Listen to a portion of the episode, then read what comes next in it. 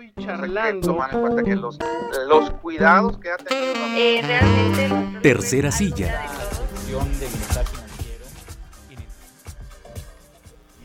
Montero, Oscar Montero, ¿cómo estás? Eh, eh, desconcertado, asustado y eh, con una fuerte noticia. Primero porque eso de la tercera silla me hice sentir como en el patíbulo. que vas a electrocutar ya. Desconcertado porque ayer tú, Patricia, eres muy joven y Rodolfo todavía más, murió Gary Broker, el líder de la banda Procol Harum, que para mí ¡Guau! una pálida sombra. ¿Qué les parece, Anabel? Buscamos un poquito la, el fondo de una pálida sombra para que veas que sí me acuerdo, Montero. Claro que era muy niña, ¿eh? tu edad, claro, estaba chiquitita. Ajá. Tus papás escuchaban. Exacto, exacto. Oye, ¿cómo? ¿Qué edad tendría?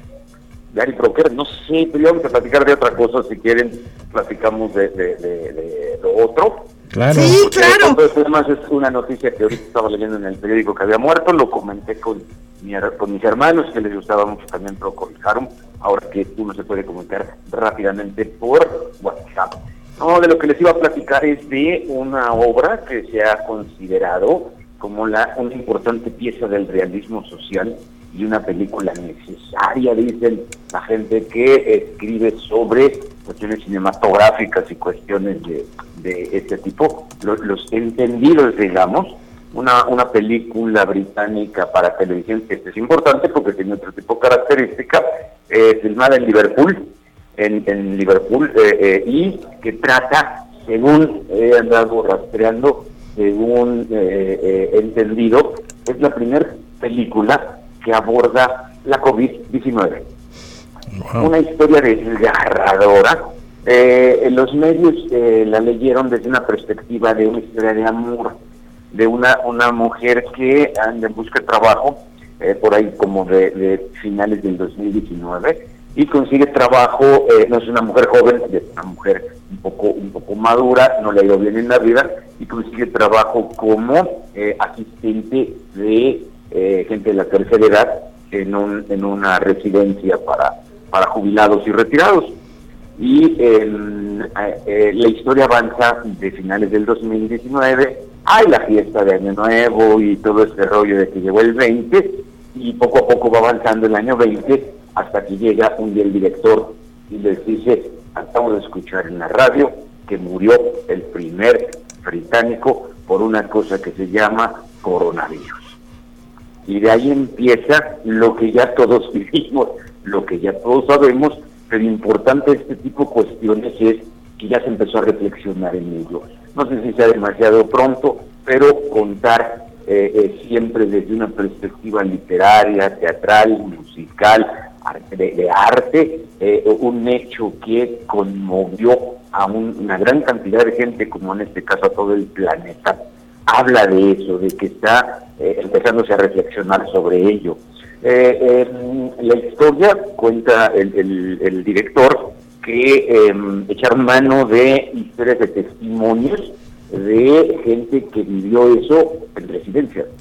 Y eh, muchos de los que actúan en la película son los ancianos que están ahí, ahí en, en, los asilos y muchos, muchos también son los cuidadores, los enfermeros eh, cuenta que eh, fue muy complicado, que lo más complicado de trabajar porque la gente rompía a llorar frente a la cámara cuando estaban contándoles lo que había pasado. Como la película no es propiamente documental, sino es de ficción, tenían que esperar a que a la gente se le pasara esto y volvían a, filmar. Em, la película tiene un, estilo muy, muy terrenal, es decir, todo está a nivel de piso. Hay un momento muy interesante eh, que es un recorrido en la noche, porque como es un asilo, empiezan a tener enfermos y entonces les avisan, oigan, el hospital final se va a volver hospital COVID. Entonces ahí les van todos los ancianos que teníamos aquí, oigan, pero están enfermos, pues sí, pero ahí les van, entonces algunos les llegan, incluso en estos caparazones de plástico que movían a los enfermos de COVID, entonces, en menos de lo que se imaginan, llenan el, llenan el, asilo con otros enfermos y no tienen las condiciones, no encuentran cubrebocas, no hay gel, el director del asilo no sabe qué hacer, y más allá de que pensemos, pobres ingleses, cómo sufrieron, yo lo que me pondría a pensar es, ¿cuántas, cuántas historias en el mundo no hubo de, eh, situaciones que fueron olvidadas y que fueron eh, eh, relegadas a segundos y a terceros términos porque los sistemas sanitarios no las consideraban algo prioritario. Podemos pensar en muchas situaciones. aquí, aquí en México, algunos jóvenes que, que estudian cine que empiezan a hacer sus primeros pininos como cineastas, salieron a la calle con sus cámaras, yo vi varios ejercicios de ellos, uno de ellos hizo mi sobrina con su novio en las calles, en hospitales, siguiendo a paramédicos o enfermeras que salían en la madrugada y que no había transporte porque estaban en cuarentena.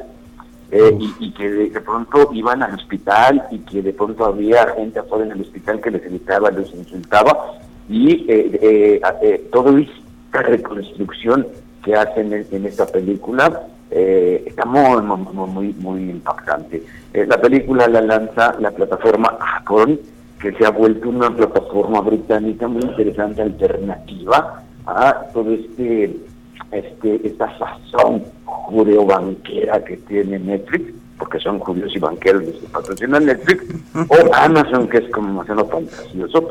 Acorn se ha vuelto como una cuestión más más humana, más terrestre, victoria de, de, personas más, más, más terrenales.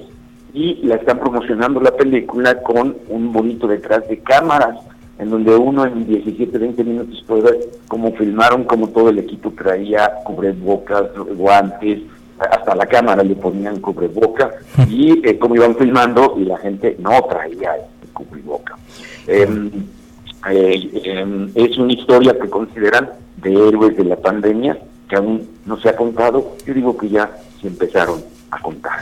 Fíjate, eh, Montero, que esto que es, esto que estás contando me hace pensar que hoy todavía seguimos viendo y escuchando historias de las personas que fueron muriendo en la Segunda Guerra Mundial. O sea, estamos hablando de hace más de 50 años y da la impresión de que efectivamente tienes toda la razón.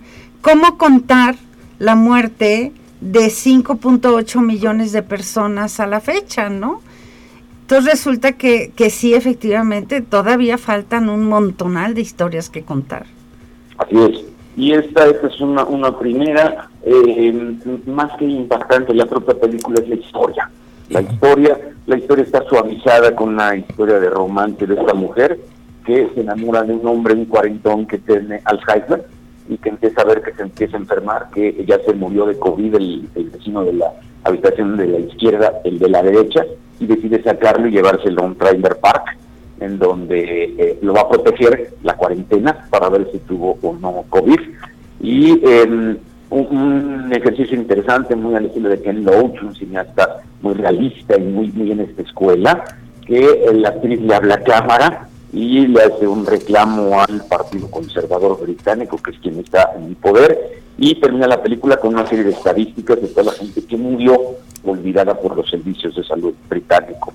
Podríamos pensar que es una película muy inglesa, pero yo creo que es estas historias de trinchera que se vuelven de una globalidad y que nos llegan de una manera, yo imaginaría de pronto el caso del hospital aquí de Tula, que se inundó con todos los enfermos, y que estábamos en plena crisis de COVID, o un centro de salud en Mezquipico, en Charcas, que eh, quién sabe cuánto tiempo les habrán tardado en llegar las noticias, los insumos, el gel, los cubrebocas y todo o, o este perversísimo cascarón que hicieron del Hospital Central cuando era uno de los hospitales regionales más importantes que, que hemos tenido, pues resulta que lo agrandan, pero termina siendo un cascarón que no puede atender las enormes necesidades de COVID, sigue siendo todavía pues parte de un cascarón, ¿no?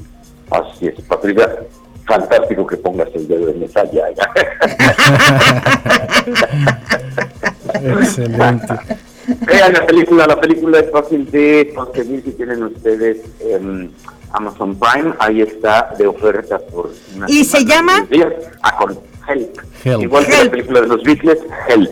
Ya estás, Montero. Muchísimas gracias. Gracias, no, Oscar. por invitarme. Nos vemos en dos semanas. Ya Saludos. estás. Un abrazo. Cuídense. Bye.